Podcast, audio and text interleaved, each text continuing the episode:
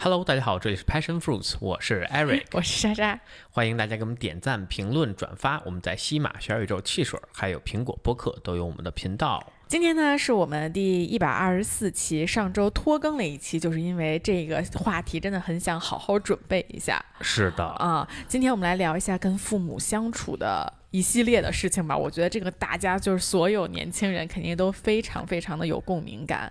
我们呢就是在春节的时候跟父母相处了，我是相处了两周吧。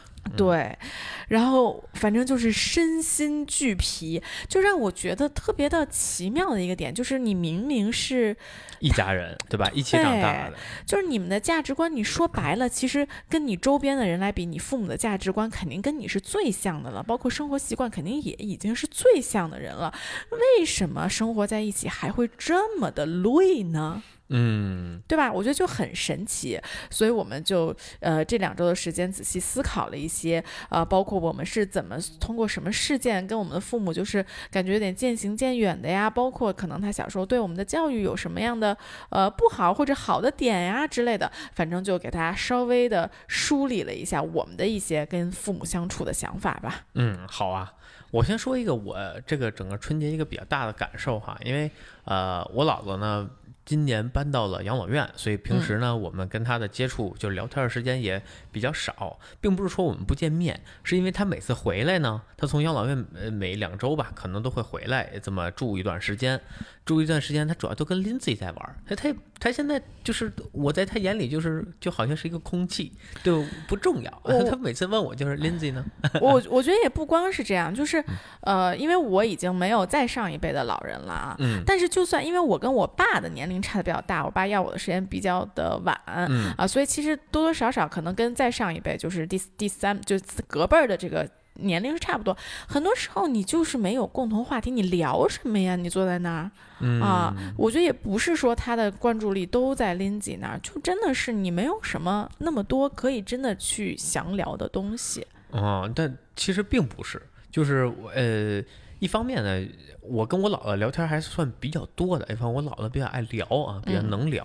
然后这次呢，春节就有一天我正好回来没事儿，我就坐那儿跟她聊了会儿，然后我有很大的一些。就很惊讶的一些发现，我发现一个八十八岁老太太会的东西。就真的是比我爸都多。呃，一方面哈，他那天就是我正好问他，我说您从那个成都旅游回来的时候坐的就是坐坐什么飞机？我开始是问我妈，我妈说自己从三亚坐什么飞机不记得了。嗯，姥姥说你坐那一个通道还是俩通道？他说出这个词儿的时候，我当时脑子就这一一个闪电劈过。我说一个八十八岁老太太居然对这个有几个通道这事儿有概念，宽窄机型有概念是吧？然后他跟我说说你那个俩通道就是宽体机呀，那个一个通道就窄。体机，你坐那宽窄，你总知道吧？我妈说不记得了。然后我就问了，我他说了这个，我就问了一句，我说那您坐什么飞机回来的？老师，我坐七三七回来的。我一下就惊震惊了，就是就不说别的，很多人现在年轻人，你坐什么飞机根本没有概念。那他不光能知道是双这宽体机、窄体机，还能知道它是架七三七。我这已经就非常厉害了。我就沿着话题接着往下聊，嗯，我发现我姥姥还知道九幺九是什么。啊，就是这个中商飞，这中国自己造的一个商用飞机。我觉得只是因为你姥姥的兴趣跟你重合，比如说我说关夏被雅诗兰黛收，哦，被欧莱雅收购了，你姥姥肯定跟我搭不上话，对不对？只是说你们的兴趣相同了而已。我觉得，有可能因为我们都是工程出身嘛。对呀，对，但我姥姥学的不是机械工程。然后我其实，在。再往后呢，他还有一些让我震很震惊的点。他打开小红书问这个东西为什么这么多内容，我看不完，能不能给他删一删？我就想看一些内容就够了。我跟他说小红书不是这样的，它就是瀑布流嘛，就相当于这就都是这样，你就你都看不完。但是你从这上呢可以看到 Lindsay。然后他说：“那你给我关注一下，我以后就看他就 行。”我好久没有更新了。对，没有老了就往前看嘛。嗯。然后就是对于一个八十八岁老太太，她知第一，她知道小红书，我觉得这已经很厉害了。二，她知道怎么用小红书。嗯。她她在上面还关注了别人，我觉得这个就真的是已经就反正是对我来说是非常炸裂的一个信息。所以你先上来举的一个例子是一个好的例，对，很正向的例子。为什么呢？呃，这是就是我春节一个从他们身上。不能说从我爸妈身上，但从我姥姥身上，我看到了一些不一样的地方。就是一个老年人不断的在往前学习，他已经八十八岁了，他用了这么多个手机，他现在呢还能熟练的使用。我觉得就说来挺惭愧的，好多像我自己啊，就是经常犯懒啊，不再学习啊什么的。我觉得这是一个非常错误的一个一个。所所以，我其实我能理解你想说的点是，呃，其实父母或者是我们的家人。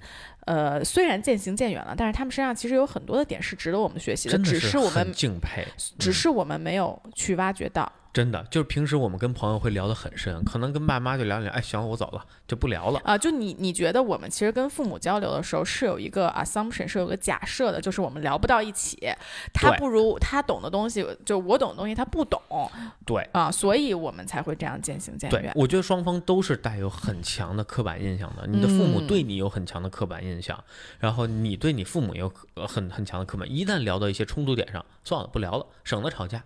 或者说双方的语气就是越来越越越激烈啊，就不会说哦，你跟朋友之间有不同的意见，你不会很激烈的去争吵，或者很少这样，你可能会是哦，我倾听一下你的想法，我觉得哎，你说的可能有道理，你会更能代入，你会更有同理心。但对父母或者父母对孩子的时候，通常这个同理心这块就被拿掉一下。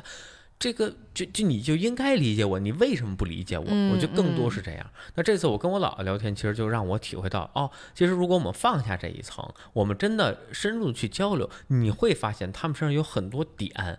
呃，是很让你敬佩的，真的是非常闪光的一些点。嗯，对，我觉得你刚刚说的刻板印象，这个还真的挺有趣的。就确实是很多时候，比如说我妈对我的刻板印象，就是我觉得所有妈妈对孩子的刻板印象就是脏乱差。哎，那肯定。我就不知道为什么了，难道就没有孩子特别爱干净吗？你姥姥对你妈的印象会是脏乱差吗？肯定不是。我姥姥没有，我姥姥比谁都脏乱差，所以她根本不在乎。对呀，我就觉得这个事情特别的奇妙，就是呃，无论是 Eric 妈妈对他，还是我妈对我，都是。是脏乱差，但我跟大家说，我们两个的，我不知道 Eric 的大学宿舍啊，反正我的大学宿舍真的是，我觉得全我们全校最干净的大学宿舍了。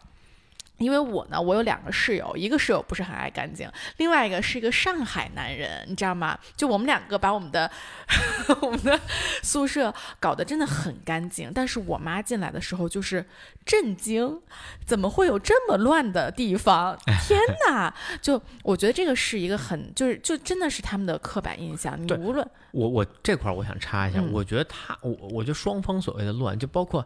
像，除非你去我妈那儿，就我妈属于那种极度洁癖。不，我觉得你妈也乱，就确实我能理解你的意思，就是她的这个点是不一样的。对，嗯嗯。对，就包括像我们住在你爸妈那儿的，跟他们住在一起的时候，我会觉得他们的这东西放的很乱啊。对对对，这些东西为什么摆在这儿啊？对吧？哎，我对我跟大家举一个特别有意思的例子啊，就是 Eric 的妈妈的干净呢，就是地一定要拖得非常的干净，台面上不能有灰啊，这个是他定义的干净。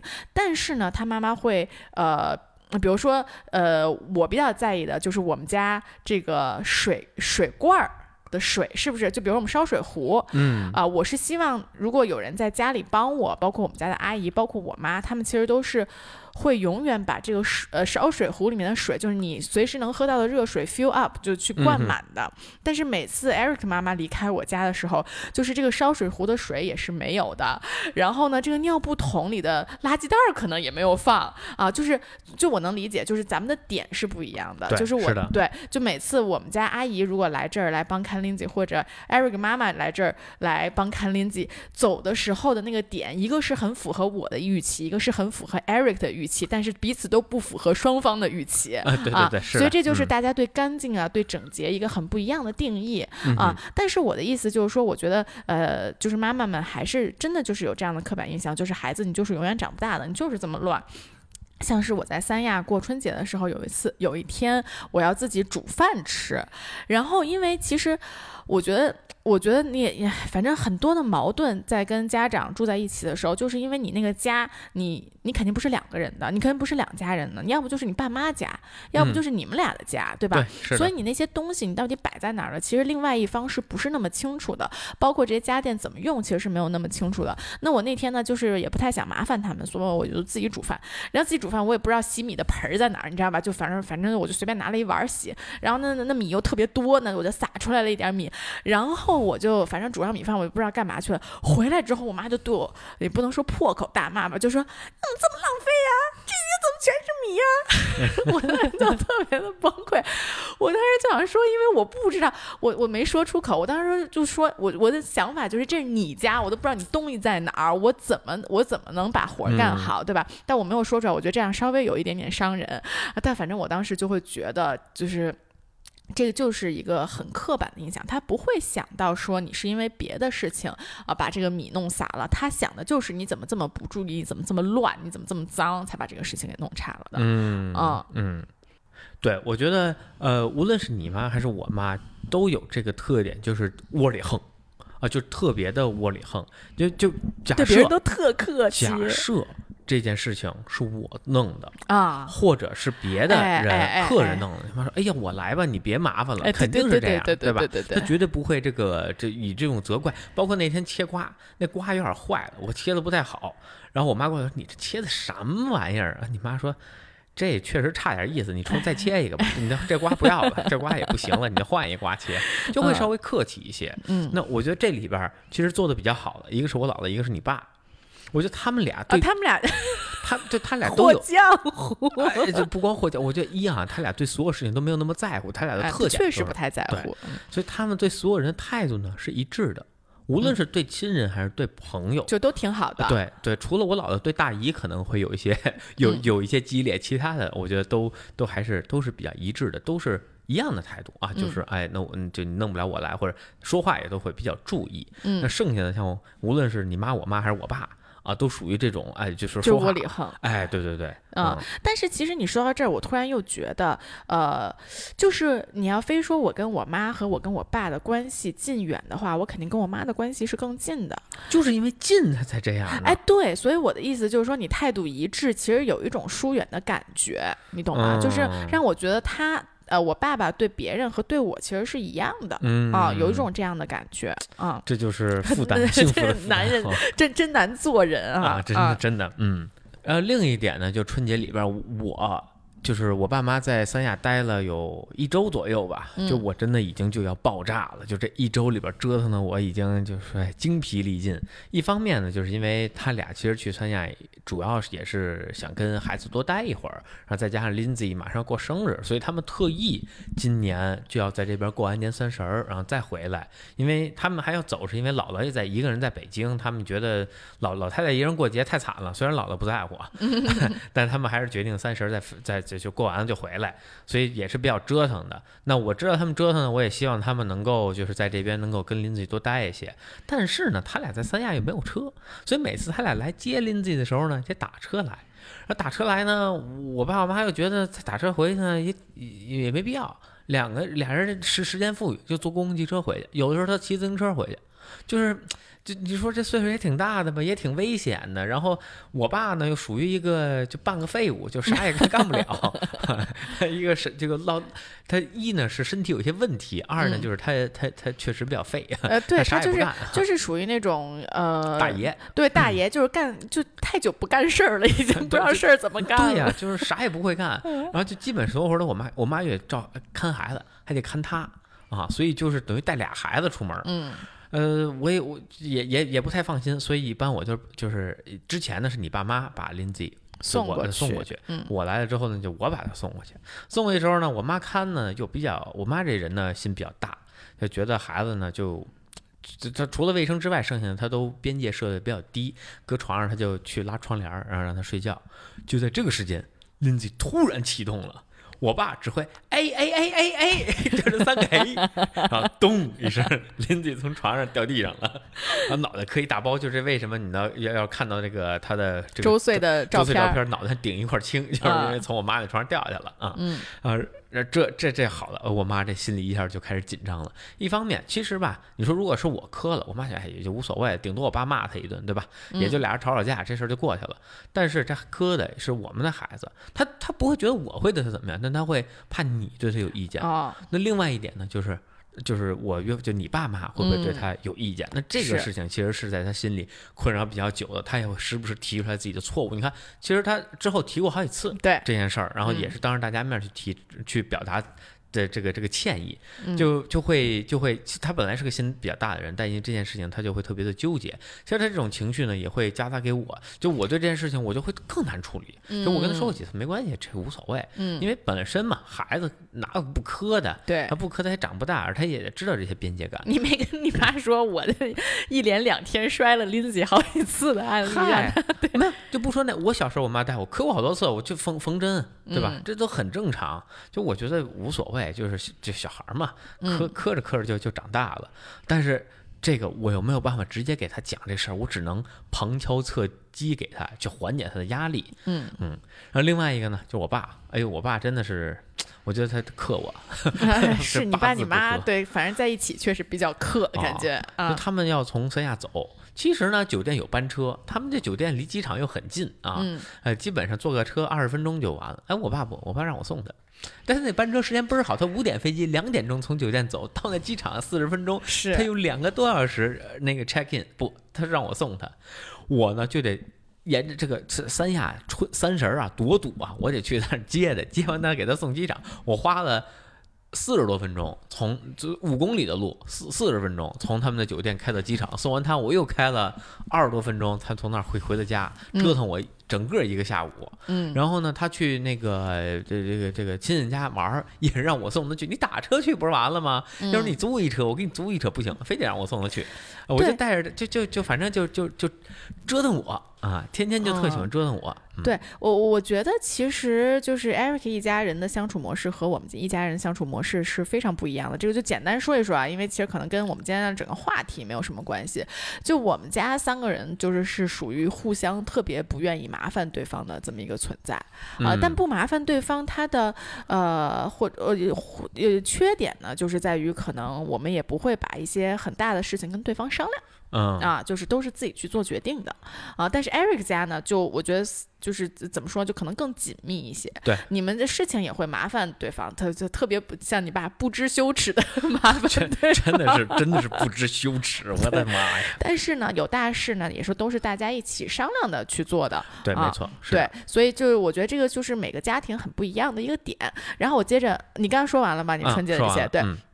我接着你春节的这个说，我觉得真的是我这个春节就感受到了，有了孩子之后，一个大家庭之间的这种 tension，这种紧张的、矛盾的这么一种感觉。就说实话，其实你两个人刚结婚的时候，说白了，你们这两家人现在没有任何的血缘关系，你完全可以呃，男方家过男方的，女方家过女方的，偶尔女方去男方家一下，男方去女方家一下。对，就就说白了，他虽然他你叫他爸爸妈妈，我叫他爸爸妈妈，但是但。大家都知道，就是这是没什么血缘关系的，就是这么一叫这么一个事儿，对吧？是啊，但是有了孩子之后，真的就特别的不一样。就像你刚刚说的，就是你妈把林吉摔了之后，她会特别的紧张，嗯啊，然后包括其实你都觉得非常的紧张。这件事情我也特别的有体会，就是我 我们春节那一期不是跟大家说，我不是跟大家说我整个春节就是一滩烂泥吗，就是每天都在看电视。剧，然后在失恋的过程中度过。我其实呢，回来的路上我就听了那个纵横四海的那个经历管理，我就是非常后知后觉。应该大家可能，我觉得听播客很多人都听过。他大概的逻辑啊，就简单跟大家说一下啊，就是他把精力分为四个方面：体能、情感、思维、意志啊。反正你只要是一个一个账户或者两三个账户都消耗的非常的大的话，你就会觉得特别的没有精力。那我呢，我其实听到这个，我觉得还挺有感触的。就是我觉得我日常生活中，就是不是春节过过在在在三亚过年的时候，我的情感账户是非常稳定的，就是。咱俩的关系比较稳定，然后呢，其实我跟我爸妈保持距离的时候，我爸妈是非常 supportive 的，啊，就包括不保持距离的时候，偶尔回家吃饭，我觉得他们都是对我非常非常的支持的，啊，从各个方面，所以我从呃各个方面，我觉得我的情感账户都是很好的。但是如果咱们一个大家庭都在一起的话，我还是需要花费一些。CPU 可能它就是脑后内存的 CPU，都不是我实际去做出行动的东西，去平衡整个大家庭的关系。因为我就能够很明显的感觉到，因为我在三亚的时间比你长嘛，对，有一段时间就是我们三个人带玲姐，然后呢就是我们四个人带玲姐，就是你来了之后，嗯，我其实能够很明显的感觉到，呃，他们俩在有你的时候和没你的时候。是非常有区别的。哦，是吗？啊，那怎怎么说呢？就比如说，呃，我觉得在你不在的时候，他会觉得我们三个是一家人，嗯啊，他会去就是帮我去呃带林吉，或者说让我去休息一下或者怎么样的。但是当你来了以后，他会看作咱们两个是一体的，嗯，他们两个是一体的，就他们两个就老去遛弯了呀，然后去干嘛了，他就不会说我来帮你做这件事情啊，而是说，呃，而是他他会他会假设，如果我需要帮助的话，我第一个。请求的是你，嗯，而不是他们，嗯啊，所以我是能够明显感觉出这样的一个关系。那如果有这样的一个感觉的话，就是你好像每做一些事情都需要去，就多多少少平衡一下这些关系吧，就会让人更紧绷一些。嗯，总而言之，没有那么放松，没有说只有我们三个人在一起那么放松。那再加上你爸你妈再来了，那就再更紧绷一点啊。所以，嗯，对，所以我觉得就是我的整个。这个情感账户，在整个春节的时候就是非常的劳累，然后还要呃，我我觉得还有一点就是你还要确实，因为你们生活习惯也不一样，特别是带娃的方式也不一样，你还要去做出很多的让步。对啊，我觉得很多时候我去让步的点，比如说如果啊，我我妈就是觉得喂饭非常的重要。我要把东西打碎了，必须要喂给林吉吃。但这事儿只要是你做，没问题，我就不管了，对吧？反正就这么一两周的时间，你只要别让我天天去做那个饭，然后我天天喂他，那我也 OK 啊。但是有一些事情呢，我觉得我就是不太能忍受的，比如说他们带娃的时候，经常一直看着手机，然后把林吉放在一个围栏里面，嗯啊，就我觉得这个是原则上的错误，嗯。对，所以就这这这这些都是很花费精力的事情啊，就是你要去，哎，反正就想想就累。总之，这就是为什么我的春节是一滩烂泥吧。然后，除了我刚刚说的这几个呃方面之外呢，还有一个就是纵横四海里也提到叫意志账户，其实说白了就是你的价值观啊。我觉得我个人的价值观其实是非常清晰的。啊，就我，就你知道，就别人一般说我的时候，就 I don't give a fuck 那种感觉，对吧？就我一直都知道我要做什么，我也知道我想要什么东西，但是你就架不住你妈，呃，我爸倒不会，就是你架不住我妈就会说，嗯，你们公司去年又没怎么赚钱，啊，赚这么少钱，嗯，就是。他总在挑战你的价值观，你懂吗？但是如果是一个很 random 的人挑战我的价值观，可能也就罢了。但是一个如此，就我妈老这么说，我妈是一个刀子嘴豆腐心的人，我这些我都懂啊，就是我知道，就是 deep inside，我妈可能也是非常非常支持我的。但是她就是会说，她说呢，我就得听，听了我就觉得你的整个意志的这个账户也在受到挑拨，你知道吗？就是都是有波动的。嗯，所以我觉得其实呃。呃，我觉得我们下面就可以聊我们到底是怎么渐行渐远的。嗯，我我现在这插一个，我觉得我们男人太伟大了。为什么？这话要是我或者你爸说的，你就炸了。那倒也不会，没有我妈说的，我也很伤心啊。我记得去年，对，就是就是你妈说的，一方面就是因为你妈说的，所以你们关系还比较近，就是就是说白了，你你怼两句，可能这事儿过去了。那如果我给你爸说一句话，可能更会对你产生，就是你会更自我怀疑。那是因为你们不不说，我妈老说，然后我已经有免疫了。哦，是这样。对对对，完了，这金子还没贴上去。是是是，对，呃，所以我就说一下，就是。呃，我们其实当时在想一个问题，就是我们什么时候开始脱离家长啊？包括从什么点开始我们会渐行渐远？这里我其实想说的一个，我回忆起来的一个最大的区别是，我觉得是出国留学。嗯，就是呃，我出国留学之后，因为我出国的比较早，我是高中就出国了。那在国外。特别是我觉得你高中去，我高中去的还是一个特别小的学校，就是你接触到的都是很多，呃，都是当地的人。你你在高中的时候，你都没有办法抱团只泡中国人，而不出到这个社会上，所以你就是能够接触很多美国白人的整个社会到底是什么样的。我觉得我潜移默化被影响的一个很大的点就是个人主义。嗯。对，就是我觉得西方社会，呃，不不说西方社会，还是美国啊，因为欧洲其实还是挺家庭的啊，美国其实是非常个人主义的一个社会，所以你会就是你受到你在其实你青春期，你高中、大学就是你整个价值观、人生观非常树立非常重要的一个阶段，然后你在这个阶段你接受的是美国的这种教育，所以我会就把个人的。呃这个优先级排到家庭的前面。嗯嗯，这个我觉得是我跟我家庭最大最大的一个不同。然后有一件非常具体的案例啊，这个案例我们好像从来没有在播客上讲过，这是一个特别有趣的故事。这个被这个 Eric，哎，我们是不是讲过说那家庭政治那一期有没有讲过？我不记得。总总之就是我被 Eric 批评了非常久的一个事情，就是是这样的啊，呃，有有一天哦，你说我是不是是我跟舅舅吵架？哎，对对对对对对对，就这是我。我跟我父母从小到大，我觉得最大的一次争执。我们之前其实从来，就像我，我之前不是有讲过，我们家从来不吵架嘛，嗯啊，就从来没有过争执。但这件事情，我觉得就我看出了整个价值观的分歧。啊，这个故事呢，就是呃，有一天，反正我也不在，我爸妈也不在，但当时我和 Eric 还住在我爸妈家。嗯。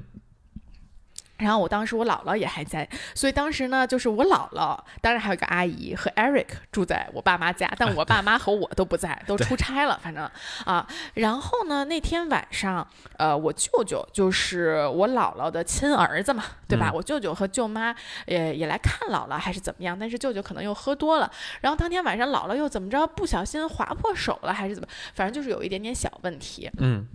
然后呢，Eric 就。然后我我其实具体的我们俩都记得有点不是很清楚了，我只记得我当时的情绪非常的激动，大概意思就是舅舅呢让 Eric 带着我姥姥去呃看病，嗯，去去什么缝针之类的，然后因为我其实很长时间都对我。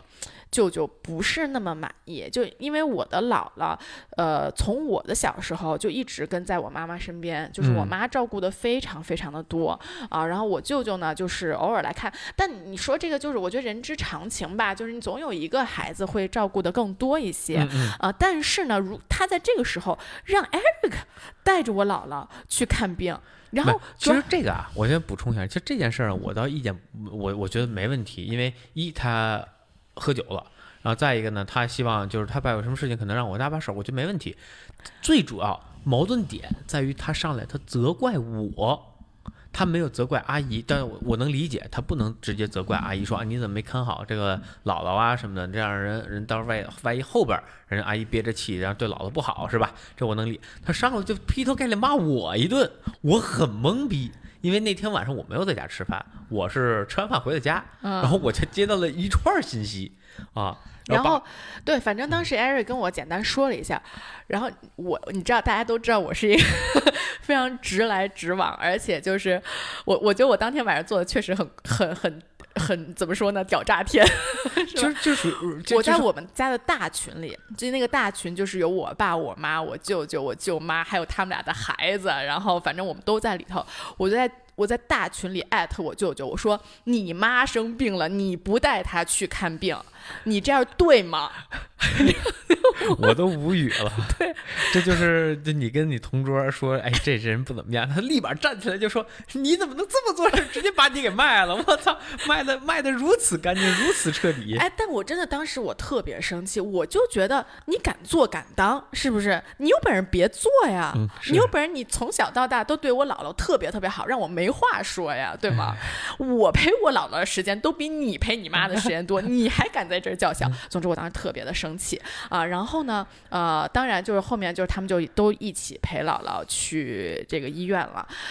然后我爸妈回来了呢，我有一天回家吃饭，我就跟他们讨论这件事情，我就觉得。就我就觉得，我想让他们评评理。我其实也，我其实不想要什么东西。说实话，我就是抱怨抱怨嘛，对吧？对，我就是想抱怨抱怨，然后跟他们说说这件事情。我觉得舅舅做的不对啊，我也没有说我一定要让我舅舅给给你道歉或者怎么样，我也没有这样的想法。但是呢，当时我妈，哎，我妈的这个刀子嘴豆腐心，那天晚上真是就把我说的哭了特别特别久的时间。她她就她反正她听完了就说：“那你难道还想让舅舅给你道歉吗？这都是一家人，就你干嘛把事情闹成这样？”嗯，就就反反正就说了一堆这些乱七八糟的东西。然后我当时我当时真的是觉得天哪，怎么会这样？就我我的想法就是。对的就是对的，错的就是错的。我没有说我顾及一家人，我不让他给我道歉，我觉得没有关系。但是起码你作为我的父母，你要承认，对吧？你要帮我说话吧，对吧？你要就是我们的价值观都相差这么远，这是让我非常惊讶。就那天晚上，我爸我妈没有说任何一句，他们觉得我舅舅错了的这个问题。主要你妈可能被你也吓着了，就被你在群里说的那话，可能也也也被你吓着了。为啥呢？就是他要是再向着你，你到时候群里又咔咔的艾特他，他 又又来一遍，再把他俩给卖了。但但是我那天我真的是，因为一般情况下，我爸都是很顺着我说话的，对吧？就是我说啥，我爸就说啥。但那天晚上，其实我记得我的印象里，我爸都没有任何说说他觉得我我我舅舅做的不对这件事情。所以就让我，这这也是我后来其实最近才想的，就是我可能就是把个人主义、把个人啊放在了第一位，但他们呢，可能更多就是一家人、一个家庭怎么去相处啊放在了第一位，所以对错对他们来说不是那么重要啊，而是一家人比较和睦的相处是比较重要的，所以这个。是我觉得，呃，我和这个父母一个非常大的价值观的分歧，而导致了我觉得后面一系列的就是越来越活不到一起的这种感觉吧。嗯，你说到这儿，其实让我想到了一个我至今印象特别深的，就是，呃，我从那件事之后，我就知道家里是没有对错的。其实这是发生我特别小，我可能六岁还是七岁，应该一二年级的时候，呃，我在爷爷家，我跟我哥可能因为一个玩具然后吵起来了，我爷爷进来。就是反正不不就也不是说各打五十大板，反正他肯定是偏着我哥，而且偏的很明显，然后说了我一顿，呃，他也说了我哥，就是属于捎带手说了那么两句，我觉得这事特别不公平，因为第一那个东西就我觉得从理上应该那是我的，然后我哥就等于他霸占了我的玩具，然后我觉得这件事情我爷爷出来并没有起到一个很好作用，所以我特别生气，对我爷爷，呃，这件事其实我告诉我爸之后。我我本我本意是想让我爸就是去找我爷爷去去算账，对吧？去去帮我去。你爸肯定不敢找你爷爷算账。我爸狗屁他妈没没帮，然 后最后是我哥他爸是我四叔，然后那天带我出去说，哎，吃个饭，别别生气了，消消气的，给你买一个。这都这个甭甭理他们，就他，但他们只字没提谁对谁错。对对对对。就从那一天起，我就一我就意识到，这个在中国的这个家庭关系里，父亲他还是一个强权的形象。尤其像我们家还属于就是他们更传统一些，我爷爷这一代，那强权的形象会更重一些。那在强权之下呢，你就是绝对不会有对错，而且家庭政治呢，它也是不分对错的。无论是谁，无论是奶奶还是爷爷，还是什么哥哥还是婶婶，对吧？他犯的错误，其实就是这事儿就揉吧揉吧就过去了，它就属于和稀泥的这么一个存在。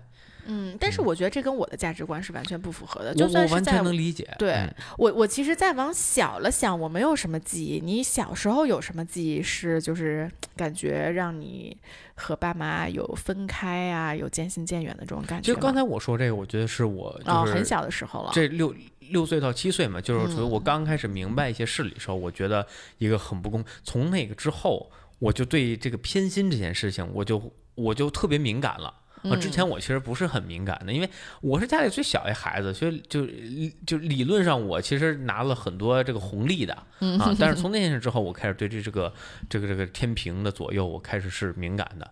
但你说我。更大的感受可能是青春期开始。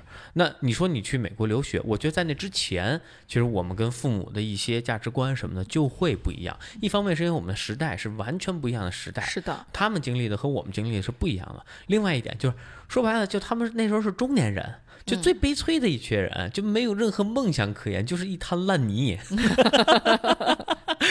为了保证不能这么说，为了保证生活嘛，他们就是精神上的一滩烂泥，他们没有什么追求。但是你看那个青春期你在干嘛？你在追星啊，嗯啊，那你你你这个对照是非常鲜鲜明的。他们每天上下班，然后他们的生活是很平淡的啊，就周末去哪个超市，然后就那么逛一圈，他保证的是稳定。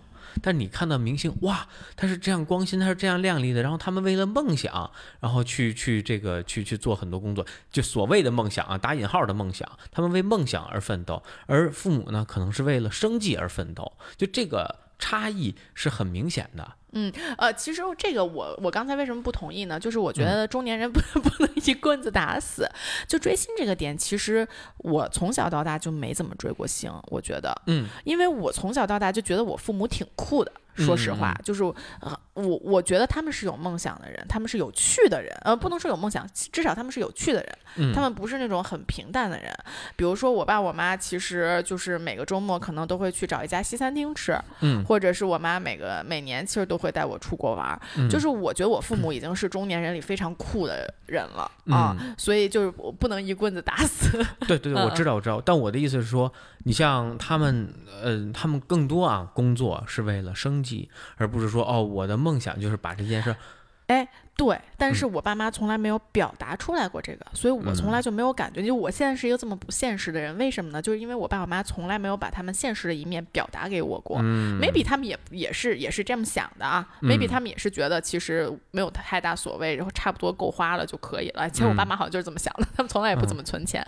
对对对，啊，所以所以我其实呃对这个点的感触没有那么的深。嗯，因为我父母就是属于很典型的这样，就是。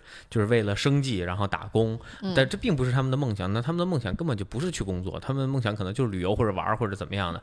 他们就完全他们都没有时间去思考梦想到底是什么。对，所以让我觉得他们就是一滩精神上的烂泥。然后对比说那个时候，我并不是一个很追星的人，无论是像这些赛车手啊，还是打 NBA 的这这些球星啊，那我觉得他们是不一样的，因为他们真的是活在小时候的梦里。但是我父母小时候的梦想，可能跟他长大从事的工作是毫不相干。嗯，是，我觉得这个也是我我最近想到的，就是父我咱们的父母和我们之间的一个另外一个价值观分歧的点，就是他们的整个呃生长的环境，其实那一代人是一个物质爆棚的年代，对啊，所以呢，他们其实能从物质上面获得非常大的快乐，非常大的满足啊，但是。呃，就我觉得从物质上获得快乐和从精神上获得快乐，这个就跟中医和西医一样，从物质上获得快乐是非常的，不是短暂，它是直接的啊，就非常简单的，对吧？我买了一个包，我背着新包上班就是很开心。我住了一个几万块钱的酒店，我发个朋友圈，大家都会很羡慕我，就是这么的直接。但是我如果每天读一本书，不会有人羡慕他，他不了解他这到底是。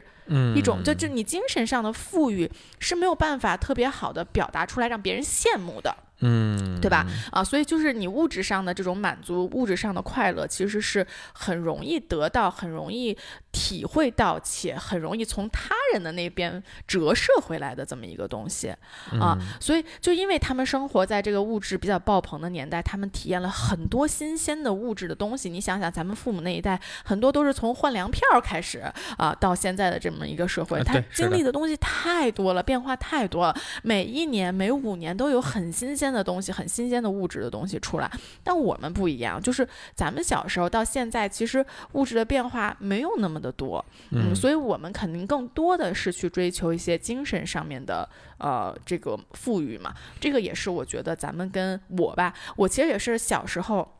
我记得我也跟我妈说过一次，就是我觉得，我觉得你们太物质，小时候也不是小时候，高中还是大学的时候，让我妈当时特别的震惊，好像还特别伤心来着啊！就因为我觉得我爸是一个精神上还挺富裕的人，你有没有觉得？就是我觉得他是一个有梦梦想的老年人，对我觉得有爱好、有梦想的老年人。对我觉得你爸跟我姥姥可能属于一挂的。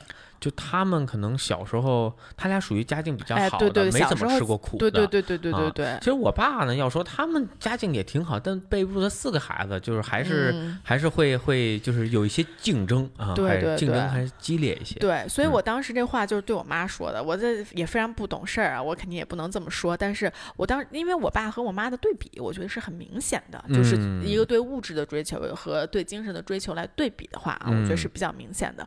所以我当时小时候就对我妈说过，我说。我觉得你太物质了，不像我爸 之之类的吧。我好像小时候说过这种话，想起来很惭愧啊。啊，对，但是呃，这个确实也是一个价值观的不同，让我和父母吧渐行渐远的一个点。就因为你很多话你就聊不到点儿上。就比如说，我爸妈特别喜欢松赞酒店，我也很喜欢松赞酒店，但我可能喜欢的更多的是呃它的那个 location 的那个地方。比如说，呃，他在梅里雪山啊的那个地方啊，包括他的整个呃文化的一些带你去看的一些文化上面的东西，对。但呃，我觉得我爸妈可能喜欢的很多就是他的整个物质上面的东西。我妈吧，特质。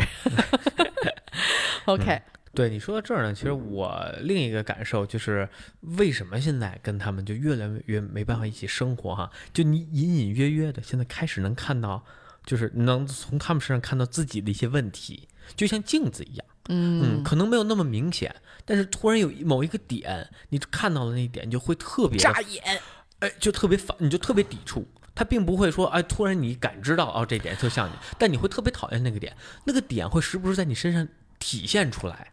哎，你说的这点特别对。我这次在三亚，不好意思，我又插了啊。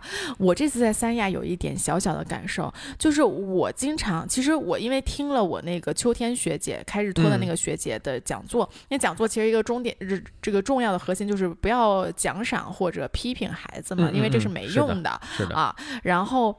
但是我就是有时候会动不动脱口而出，就是你把这事儿干完了，我就让你干那个，你懂吧？我觉得这是特别不好的。但是这次我就是在三亚反反复复的听我妈在说这句话，我就一下 get 了，原来我就是从她这儿得到的这个东西。对呀，他他他就是我举一个我的例子哈，就我爸想拿件新衣服，这你这你也在家里看到过对吧？我爸想拿一件新衣服穿，刚从衣柜里拿出来，我妈看见了。你为什么拿件新衣服呀？啊，你那个门口放着两件衣服不穿，你为什么又拿一件？都弄脏了怎么办？谁洗呀？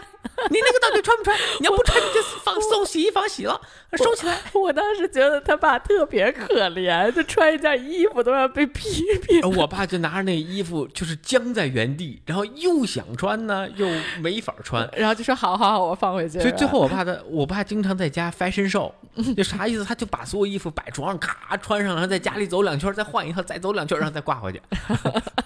因为他拿出一件衣服放在门口衣柜，他的压力太大了。确实，我想说的并不是说这件事情，而是我妈那个语气绝对比我刚才能学出来的那个力气重特别多。对对对，他上来，他不是问你为什么，他不是真的疑问句，而是他是质问句啊，他是质问你为什么要拿一件，意思就是你不该拿。嗯，其实很多时候我原来很多时候相处，我也会有这样，他就说，哎，你怎么关灯啊？这灯为什么开呀？对，我会突然觉得哇，这个就是这这简直就是太就就就就。就是太像我妈，对，太像我妈，戾气太重了。所以，其实我每次看到，每次自己要说这话的时候，我都会哎提醒自己一下，让你妈在你的脑海中飘起。对对对对，那仿佛拿着大刀的我妈呀，就在那儿啊，对，就会就会，其实自己会更注意，想尽量避免他们这些情况的一些发生。嗯，我觉得你其实对我没有这样，你是这两年有了很大的改观吗？我觉得有了很大很大的，就我可能从认识你之后，这件事情我做了挺多。多就是内耗的啊，真的吗？就是就自己去改变嘛啊，然后包括像我爸这个就过于懒惰这件事情，我也觉得是特别可怕。的，所以我也会每次看到他啥也不干，或者说他天马行空坐那畅想的时候，我就觉得哎，那其实你有时间畅想，不如先把一件事情去做下去，然后再去感受。嗯，是这我小小的插一个啊，就是也是我看过的一本书，有个很有意思的点，就是说在夫妻相处的过程中，如果想要一个比较有效且呃比较温和的沟通，就大概就大大部分的时间，你应该跟对方沟通的时候用的是我的陈述句，就不是你为什么把这个东西拿出来，对吧？你用的更多的是这个东西放在这儿。我很不舒服，表达你的感受。对我是什么感觉？你让对方知道你是什么感觉就 OK 了。那对方要怎么做，或者你跟他商量，就你把这个，你把这件衣服放在外面的衣柜里，我以后要洗三件衣服，要不你帮我洗一件，对吧？就是就就商量的口气就出来了，而不是一种责怪的语气。就这是一个小 tips 啊。然后其实就像你说的，我觉得孩子像一面镜子，然后家长也像一面镜子，就是一个互相反射的这么一个。过程，没错啊，然后所以也是，当我们有了孩子之后，和我们这次跟父母相处了之后，我也做了很多反思，就是我应该怎么样带我的孩子，才能让比如说我们的关系更好，或者是呃，不不光是我们的关系更好吧，就或者就是才能让他。更也不能说更快乐，而是能够更加的完善。就我觉得一个很大的点啊，就大家都知道，近几年，特别是咱们这这一代人，抑郁症的这个患病率非常的高，就反正比上反正上比啊，我跟你以后会更高，这是一定的。嗯，其实我觉得也不一定啊，就是我觉得我最近看这本书，就说为什么呢？呃。我觉得这一咱们这一代，第一独生子女比较多，而且咱们这一代的独生子女恰巧是没有了大院文化的独生子女，就咱们是真独生子女。因为咱们上一代人，他们有的好多也是独生，但是他们有大院儿，啊，或者是街坊邻里都特别的熟，很多是这样的，就是他都有从小到大一起玩到大的这种朋友。但咱们这一代，你还你还有一点发小，我都没有发小。啊，我就正儿八经一独生子女，独生，就是就你从没有从小到大的朋友，没有说一起在院里疯玩的这种朋友，所以其实很多时候你没有兄弟姐妹，你很多情绪就是自我去消耗的。再加上这个时候，上一代父母的整个教育呢，就包括我我说我舅舅的那个案例，他们会说你别闹了，你想太多了。对吧？他们不是，就他会觉得你很幼稚，你怎么这么大了还在，就是还会这么去理解这件事情呢？我要的是什么？我只是要他们的理解，我不要他们去做什么，而去骂我舅舅不对。我当时那天说那句话，我只想让他们知道我的感受是什么样的。如果当时他们说的是，好了，宝贝，我知道你特别的难过，这件事情确实是你舅舅做的不是很对啊，然后。呃，叭叭叭叭，我觉得我就会很容易把这件事情过去了。我只想表达我的感受，让你承认我的感受。你不一定要跟我一样的感受，但是我希望你听到我的声音。我觉得这个是最大的一个点，也是我觉得呃，就是现代算是现代教育嘛，就是反正现在比较多的教育孩子一直都在提倡的一个点，就是去承认对方的感受。因为其实很多小朋友。特别是小的时候，我觉得包括青春期的时候吧，都是一样的。你的感受是很混乱的，就是他一下冲进来。为什么小孩会有很多两三岁小孩就哭闹那么严重？因为这情绪一下进来，他也不知道怎么回事，他就不爽，嗯，对吧？我不知道为什么，我就是不爽。那这个时候，其实父母去引导，如果你说你别闹了，别就是别这么幼稚，你乖一点，对吧？这些，那他就会觉得就。就他还是很很很不明白他为什么会这样，那他可能这个情绪就没有办法消化。但是如果你去帮他说这样的一个情绪，就是，呃，我我这个书里有一个案例很有趣，就是他说他的女儿必须要坐在车上的某一个特定的座位，如果他不坐在那个座位，他就会特别的苦恼。然后之前呢，他就是像我刚刚说的，一直在说这个他闺女每次啊，就是你怎么。就这么大了还搞搞特殊不懂事儿，对吧？然后他有一次呢，就尝试去理解自己的孩子。然后他的表哥坐到他喜欢那个位置，他那个女儿又开始哭。他说：“哦哦，我知道你现在特别难过，因为你表哥坐了你的最喜欢的位置，对不对？”然后他说：“对。”然后他说：“那我们下次我们再坐这个位置，今天我们就坐一个别的位置，好不好？”他就说：“好。”其实就是你帮他把他的这个很混乱的情绪给梳理清楚了，他。就他，就我觉得这是一个非常重要的点，这就就是 recall 到我刚刚说抑郁症这个点，就是为什么现在的人很多人都有一些心理的问题。我觉得很多情况都是小时候独生子女，然后没有人帮你把情绪梳理出来，没有人帮你梳理，你就不知道，你就从小到大都不知道这个情绪应该是怎么去梳理的。啊，我觉得这个其实是一个特别重要的点。嗯。对，呃，我其实呢，我我更多的反思还是，我觉得你里边说了一部分哈。那我我最不喜欢的是控制，就我对这件事情反感特别大。怎么体现？就是好多人见到小孩都说啊，这小孩好乖呀，就乖对应的就是控制，就你让他干嘛他干嘛，所以他听话他乖。这就是我觉得在中国文化里面，或者我们跟上一辈人，至少啊，我们跟上一辈人最大一个差差别，我特别反感人家用乖，无论形容我还是形容我的孩子，我觉得这就代表他没有自己任何的思维，就你让他干嘛，那不就是一个，那不就是玩偶吗？咱就弄俩线儿拎着他走就完了，是吧？那你干嘛要养一孩子？你干嘛养一人？你养一狗不就完了吗？嗯，啊，对吧？大家老说乖这个词，就那你就是想操纵他，你为什么想操纵他？就我觉得这是一个特别。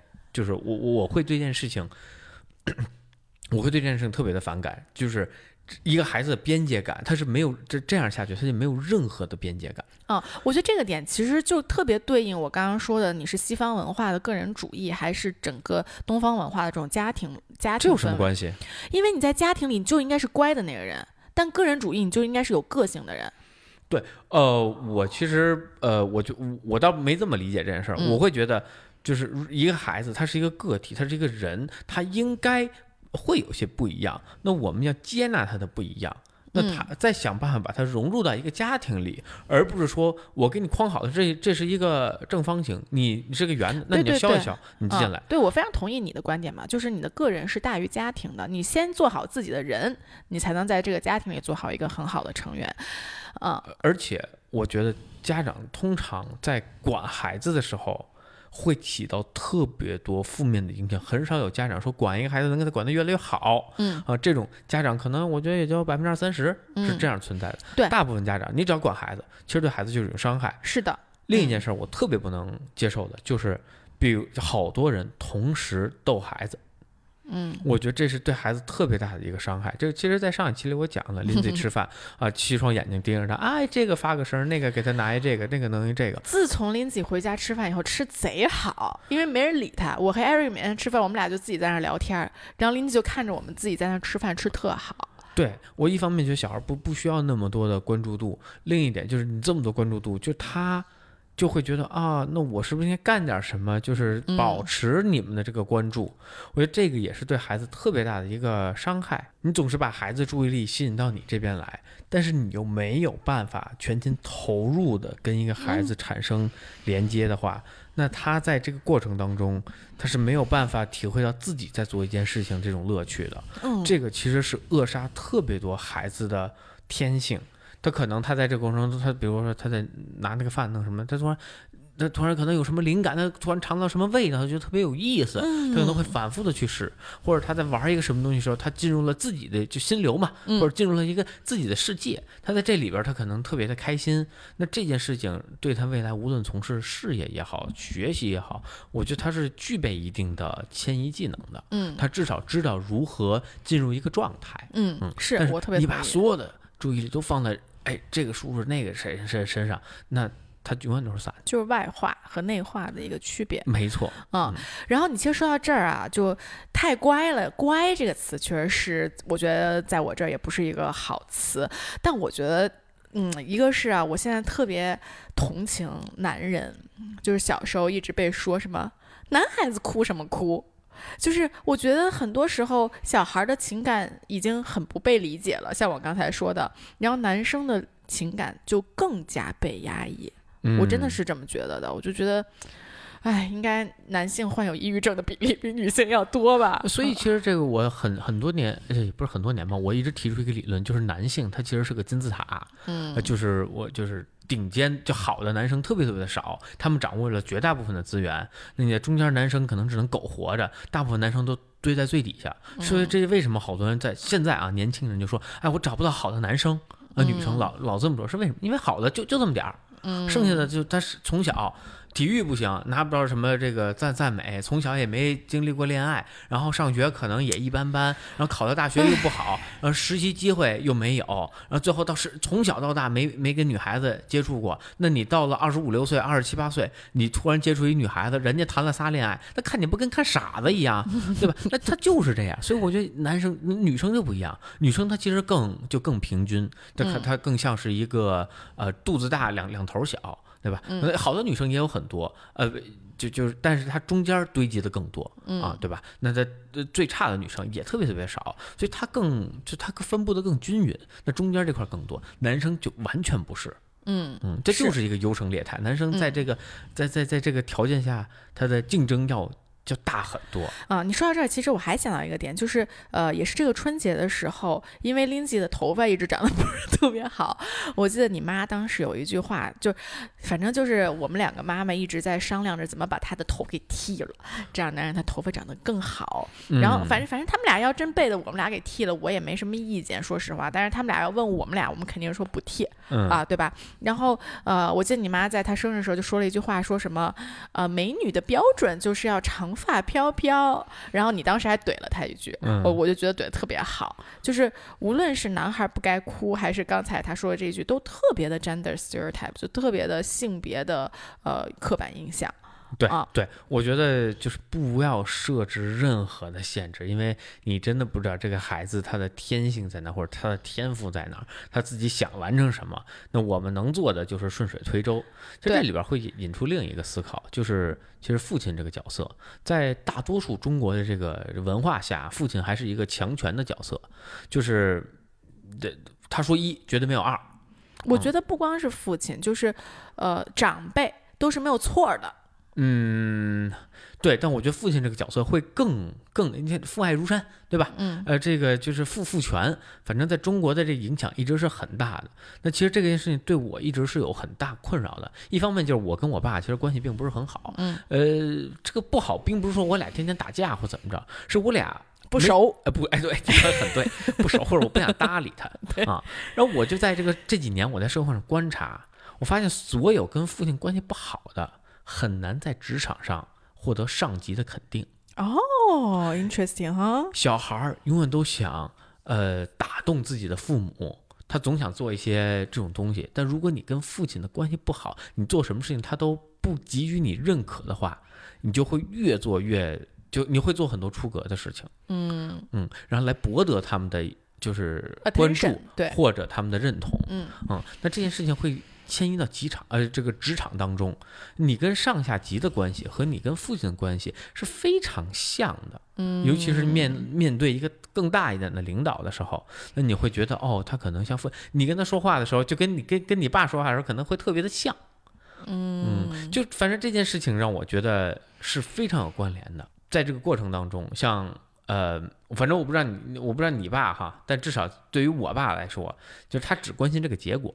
他从来不在乎这个过程是什么样。按说你把这事做成，行，做成了就行了。你中间经历了什么苦难呀，或者你你你你开不开心呀？你过怎么？他不在乎，他也不问，他就好像这一段不存在一样。就好比说，哎，他们老来担心我大学毕不了业，我大学哎不大学毕业就行了啊，就行了，就结结束了。那我在大学里干什么？我收获了什么？或者说我开不开心？我跟中国人玩的开心，跟美国人玩的开心，还是跟阿拉伯人玩的开心？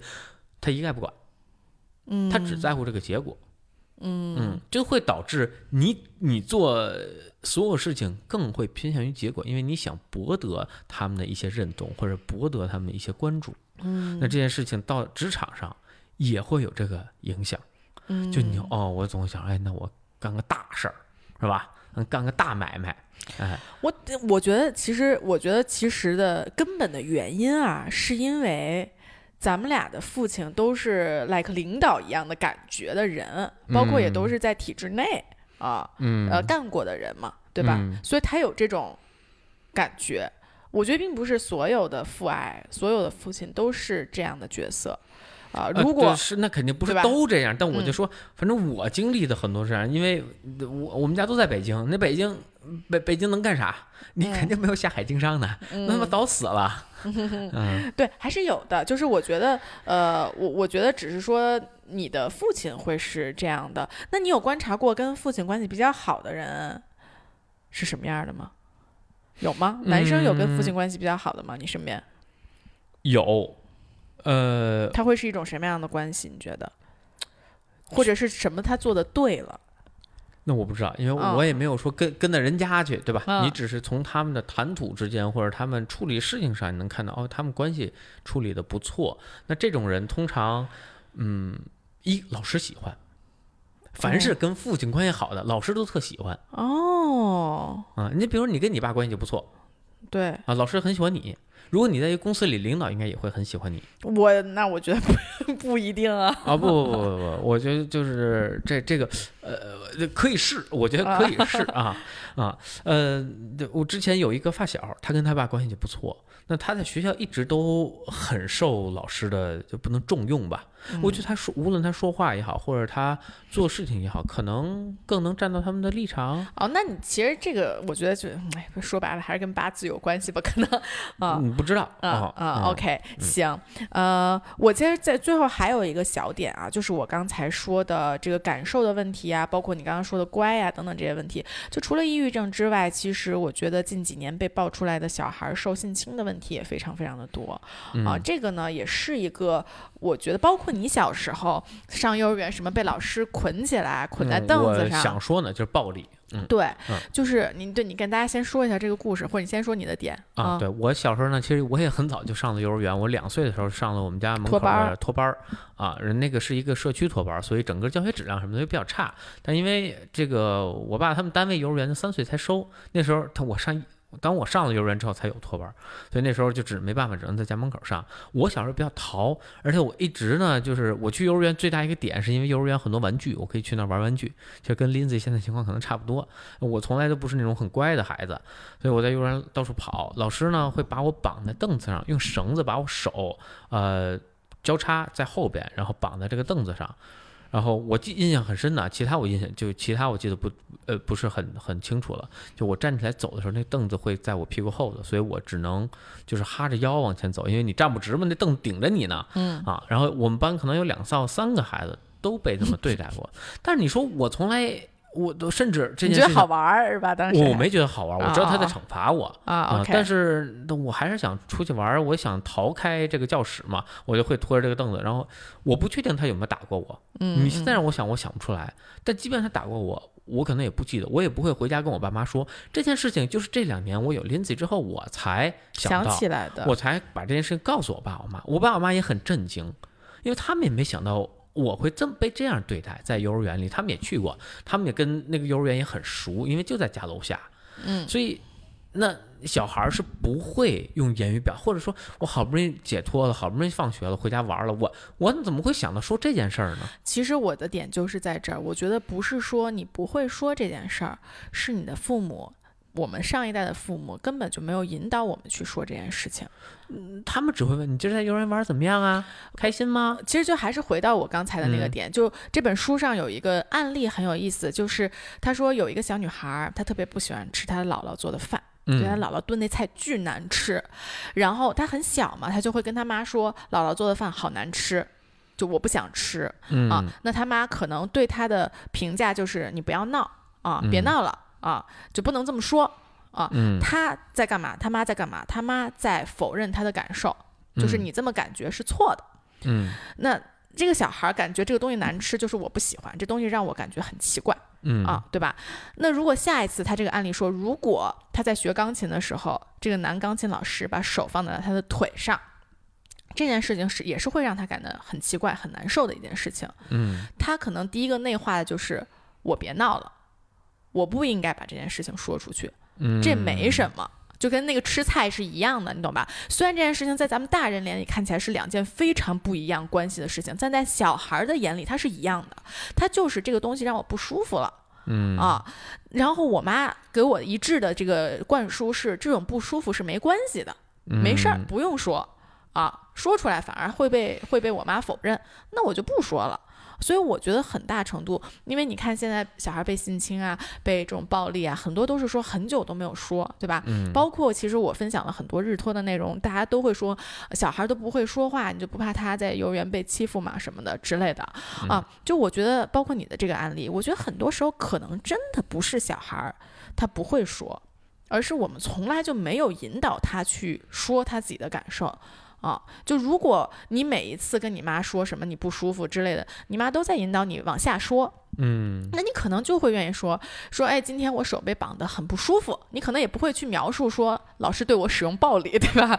你会说今天我的手绑在那儿特别的不舒服，那你妈就会往下问，可能你说过一些很 subtle 很小的一些点，但是你妈没有注意到这个感受，她就没有往下问，我觉得都是有可能的啊，啊，所以我就觉得这个感受的这个。就是重要性在教育孩子的里面，真的是非常非常重要的一件事儿。嗯，对。但其实说回来，我觉得相比于这个，呃，就就就我从我自身的感受说啊，相比于这个，就是在幼儿园被这种对待啊，区别对待。怎么样？我觉得更大的可能还是家庭的暴力，或者说这种家庭的言语暴力，或者是这个这个真的是上升到肉体的，对孩子影响其实会更大。肯定的，嗯嗯，无论就是现在所谓的，其实冷暴力可能相对还好一些，嗯，因为冷暴力对孩子的伤害可能没有那么的大，但如果你真的是家暴孩子。我觉得这个事情，你都不光是家暴孩子，你就是两个人家暴，互相家暴都肯定影响非常大。我这个，我觉得这个影响是非常，就就是对啊，你像我们的邻居，对吧？每天鸡飞狗跳的，真的 不知道他们在干嘛。就他们家经常鸡飞狗跳，我都非常的竞争，这我我非常的震惊。经常的就是俩人在上面吵，然后叮咣了，我都怀疑是不是动手了。包括我们就是另外一层的，对对，另外一层的邻居也是，我也能经常听到他们的吵架。我觉得这个无论这孩子多大啊，从可能两三岁一几个月到到到十几岁，这对一个小孩的心理影响是是非常的恐怖的啊。我其实最近不是刚做，我刚录完这个分离焦虑这一期，这周可能会发，所以我也是做了很多 research。这个 research 里面就有讲到一个很重要的点，就是家庭的稳定其实是对孩子安全感建立非常非常重要的一步。其实，呃，就就他建立孩子安全感最重要一步，就所有的书里啊，这种心理学的书就叫敏感的照。照顾，但是敏感的照顾你要有什么呢？一个是你要有一个经常看着他的人，你不能说我今天你看，明天他看，对吧？那我对他都没有敏感，我不知道他说这个话，他表达这个是什么意思。嗯，那其次就是要有一个稳定的家庭，稳定的家庭能提供的是什么？就是两个父母是一个稳定的情绪，且能够稳定的输出给他一个非常一致性的回馈啊。就比如说咱俩老吵架。咱俩又不是钢铁之躯，不可能吵架完了之后对林吉的态度是一样的，不可能吵架完了之后就是你完全内心是没有波澜的，对吧？对。所以我就会对孩子时而特别的敏感，时而特别的不敏感，啊，那他也会非常的困惑。哪怕我们不当着他面吵啊，我的意思是，啊，哪怕咱们在屋里吵，但是你出来对了孩子。的态度和整个的神情的波动是很不一样的，他能完全看出来的。对啊，所以所以确实是，我觉得，呃，我就说白了，我研究完这个分离焦虑之后，就他真的是你一定要做好你自己，你让你自己是一个好人，你的家庭是一个好的家庭，你才能做一个好。但这块，我想说的前提就俩人关系得好，你不能俩人天天干仗，然后你说我还得维持这个家庭，俩人就天天跟家干仗。对对对，我觉得这个是非常糟糕的，因为我觉得责备。也是特别可怕的一件事情啊，就会让小孩畏手畏脚。就好多就是你你就老说嘛，就妈妈特别强势的这个孩子，很多时候都会胆子特别小，嗯，或者他都特别缺乏自信。你说的特别对，就是我这本书里有提到，就是他说单亲家庭是没有问题的，嗯，但是如果单亲家庭其中的这个妈妈，就一般是妈妈带嘛，嗯，这个妈妈经常在责备那个离婚的爸爸。嗯，其实是有问题的。但是如果就是比如说我们两个离婚了，我带着林吉，但是我每次提到你的时候，我说的都是很正面的东西。就是虽然咱们两个可能因为什么不不不不和的事情离婚了，但是我每次跟林吉说是你爸爸怎么怎么好啊，你爸爸怎么好，他会就是他会觉得这是一个很正常的事情，是一个很好的事情。对我那天在看到了一个采访，他就采访一个就就心理学家，他就讲，呃，他讲的一个观点，我觉得很有意思。他说孩子像一个容器。它本来容器可能并不大，你他来到这个世界之后，你慢慢的把它容器给加大，那他在容器加大同时，也能消化掉你很多的情绪，嗯，你对孩子，你给他输出了什么，他就消化什么，他是他是更无私的一个体现，对，确实是。但是你在你在让他消化的同时，也在消耗他自己，可能随着他年龄增长，他容器也会越来越小，嗯嗯，那那时候问题才会慢慢的爆发出来。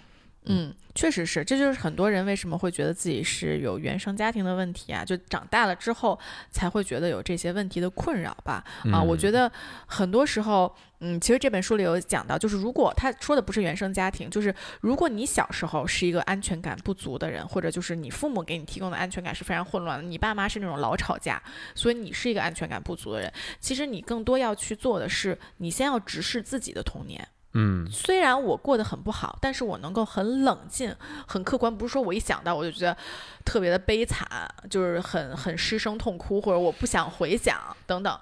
只要我能够很冷静、很客观的去把我的这个童年的这个经历给描述出来，我知道什么是好的，什么是坏的啊，其实他就能够给孩子提供一个，就你就能改变下一代吧。说白了，嗯。嗯，呃，咱说了这么多负面的，那有没有什么正面的方法来解决这个问题呢？来解决跟父母渐行渐远的问题吧。对，或者说怎么跟他们相处呢？有没有什么小的窍门或者小 tips 给到大家？嗯，我觉得你让我想想，你先来吧。好，我我现在想的第一个方法呢，就是把他们当成你的一个朋友，不要把他当父母。你跟你朋友怎么相处，你就跟怎么跟你爸妈相处。我我有一个朋友，呃，我管他叫傻屌，他的很多行为跟我爸特别的像。啊，我后来发现我能忍受他，那我就能忍受我爸，因为他俩的很多点是有点类似的。那他无非就是畅想或者不干事儿嘛，对吧？那我就可以用一些呃调侃的话语调侃他一下。嗯，我呃，然后实在不行，我就不见他了。我就把这个事儿给顶过去。反正现在我们也不跟他生活在一起，我也不是天天要见，嗯，那我就可以挑选一些我们呃共同热爱或者就没那么消耗的呃事情一起做。那剩下的就比较消耗的，我们就不一起做了，嗯，这样就能把这个事情顶过去了。呃，其实我的想法跟你是完全不一样的，就是你其实是把父母呃换成了朋友，嗯，我其实我觉得我是想把父母升级，不是就是升级，你是有点降级的这种感觉嘛？啊，对啊，对我其实是想把它升级，就是我觉得我跟父母现在相处的，呃，不能说不融洽吧，就是反正就是有一些小矛盾，是因为我们平时沟通的可能稍微有一点少。嗯啊，就因为你知道我，我就还是回到我们家的整个相处的过程，跟你们家是不一样的。就是你在美国留学的时候，还会每周都定时定点给你爸妈打电话。我不打电话急眼啊。对啊，然后包括现在你妈经常每周都会给你打个电话，什么问你回去吃饭啊，或者就有事没事吧，反正打个电话，对吧？包括咱们刚在一起刚住过来的时候，你妈有一阵儿还会每周找你聊天儿。啊，对吧？你就都是一个比较亲密的关系，但是我跟我爸妈不是，就是我在美国上学的时候，要是想不起来打电话，我能三三个月不给我爸妈打电话，他们也不给我打电话。嗯啊，然后包括就是我这次去三亚之前，我觉得我好久没有联系过他们，就是对，就就自从他们，你想十月份他们走了之后，我好像到到我去那边，我就偶尔很零星的发过那么几个微信。嗯啊，所以我觉得，呃，更多的问题是我们的联络太少了，这就就像异地恋一样，你懂吗？嗯，就如果异地恋，你老不去跟对方说你到底怎么想的，你到底现在在做什么，那他们对你们对彼此的理解就会越来越少，对彼此的包容也会越来越少，就会真的就是渐行渐远。啊，所以我现在呢，就是坚持每天给我爸妈发一张照片或者发一个视频，当然大部分都是日托发给我，让我转转发。那你这太不走心了，还不如我呢。我的方法好歹是当朋友，你比如说他们这个过生日什么，咱捧场。哎，好。对，所以所以我是细水长流型的，你是就是爆发型。哎，对对对对对，所以这我觉得这是两种不一样的处理方式吧。哦，对，这个也因为对应着我们原生。家庭的一些不一样，对，其实我在里边还说了一个，就要有边界感，就是我有时候觉得我们的边界感太模糊了，所以我现在设置了很多边界感啊。当然了，就是我爸我妈相对来说是比较开放的，就是他们对这件事情，就我说别联系，那他就不联系，我就他们还是比较尊重我的一些决定的啊。那你这边呢，可确实比较相反，你就不不用说，就压根儿压根儿不联系，压根儿不知道这孩子在哪儿，对，活着死着不知道，是的，确实是这样。呃，这里边其实也。也会让我想到另一另一层，就是我们跟父母的关系，其实就是会越来越疏远啊。那在这件事情，我觉得上一辈人是很难接受的哦，尤其是我们上大学，我不知道你爸妈哈，就我爸妈对于我上大学离开家之后，其实他们难过了很长一段时间啊。呃，我我能看到我爸把我送走的时候，他那种伤心的。表情，我爸妈肯定没有啊！你想象一下我们家的这个关系，就他俩就算有，他们俩肯定也不会表现出来。他们，我觉得我爸妈在我面前非常的克制，嗯啊，当然了，这我第一次走嘛，所以他们有好多事情也在嘱咐我，所以当时可能一方面是有很多紧张的这个情绪在，然后再加上有一些悲伤的情绪在，我不确定我走了之后，他们俩回家。是什么样的状态？抱头痛哭啊，很有可能啊，但他们也不会告诉我。哎，对，但但我父母就不会是这样的，对。包括我，他们去美国玩儿，然后最后走的时候，我觉得他们也是有一丝这种难过之情，我能隐约看到一些，但是我不忍心往下看，我就抓紧离开了啊啊！但我觉得他们就是在他们这一辈人里头，我们跟他们。长大的过程中渐行渐远是他们难以接受的，包括我们上班之后，我们经济独立了，我们自己搬出去住了，对吧？我爸甚至当当时还报警找我啊，找不着我了。哎，为什么呢？我我觉得这一点我爸我妈不一样，就是不是这一辈人的问题，就我爸我妈他们是知道我肯定会走的。对，我觉得你爸你妈会稍微不一样一些。呃，具体说来，我觉得你爸可能心太大了，觉得这事儿不太重要。嗯啊，呃，更好一些，但我。是不是你妈被你爸影响了？我不确定。嗯，但是根据我的观察，包括我听到我身边的一些呃讲描述，我觉得都是其实父母在于孩子上大学和工作之后，其实会有一段时间，呃，既想控制又想放手，又觉得走太快。哦，其实你们看，呃，你看一下，就是身边那些叔叔阿姨啊，那他们跟他们孩子之间的这些关系，有些还没结婚，有些可能还刚刚上班，怎么样？你就能感受到，就他们既想知道那边发生什么，又不敢问，又不敢怎么样的，就这种纠结的情绪，我觉得他是在的。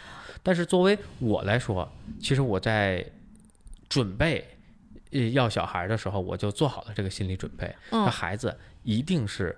跟我越来越远的，他从离开你的身体那一刻，就注定着要越来越远。对，我觉得这个其实说到底啊，还是我看起来啊，还是那个个人主义和家庭主义的问题，就是咱们还是一个更个人主义的价值观。嗯，所以。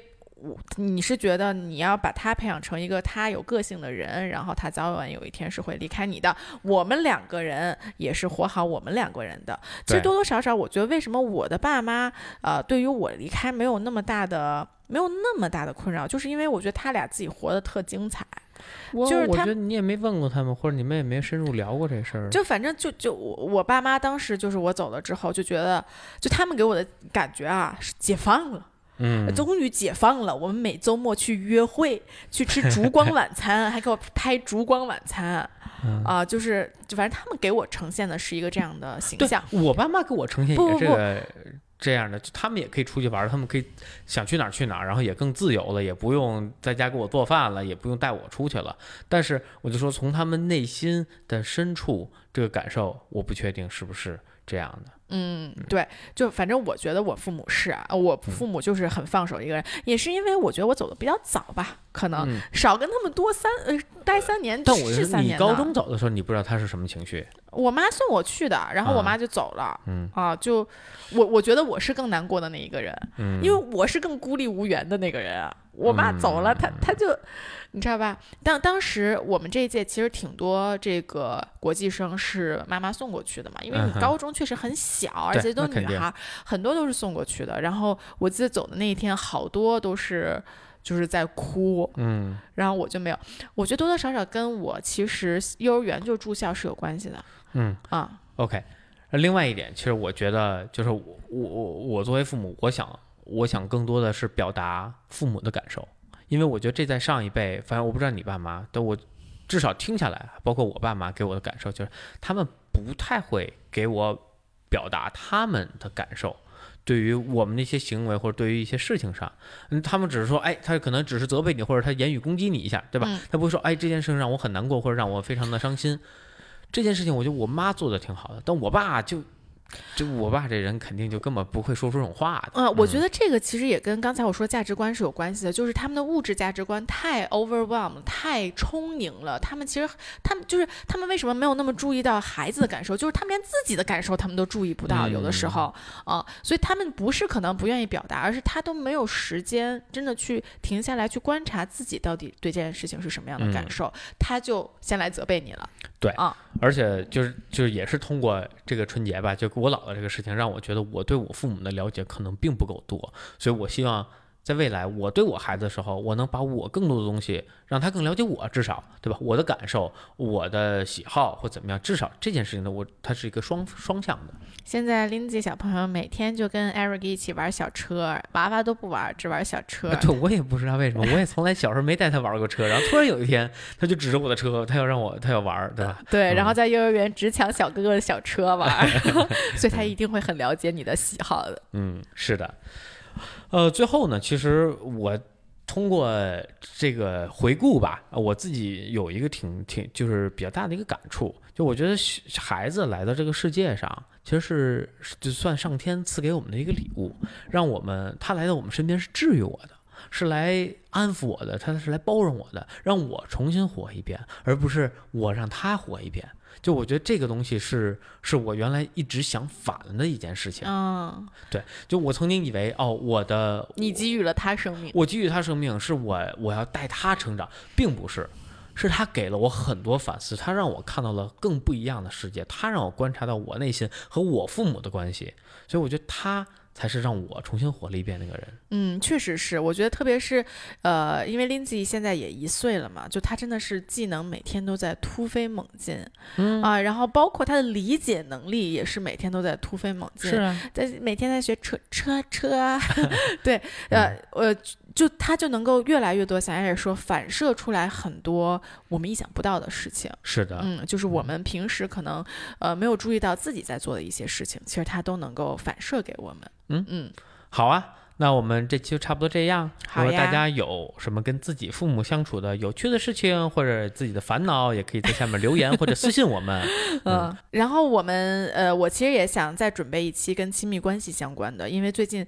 就是我上次直播的时候，我现在每周三都会晚上在小红书直播跟大家聊一聊。然后直播的时候就有人说，然后包括我不是发这个呃一年的一些当妈妈的感悟嘛，其实也下面就有人在说说，其实他觉得我能这么 chill 的带娃，这么从容的带娃，跟我有一个很好的搭档是非常有关系的。我觉得确实是这样的啊。就他说的是，因为你有一个天使的宝宝和一个很好的搭档。我说我觉得更很好的搭档才是重点，就是哪怕 Lindsay 难。带十倍，但是你有这个很好的搭档，其实才是最重要的一件事情啊。所以亲密的呃亲密关系这个点，我也想再看看书，跟大家多总结总结，好吧？好啊，嗯，那我们这期就到这边，好的，我们下期再见，拜拜拜。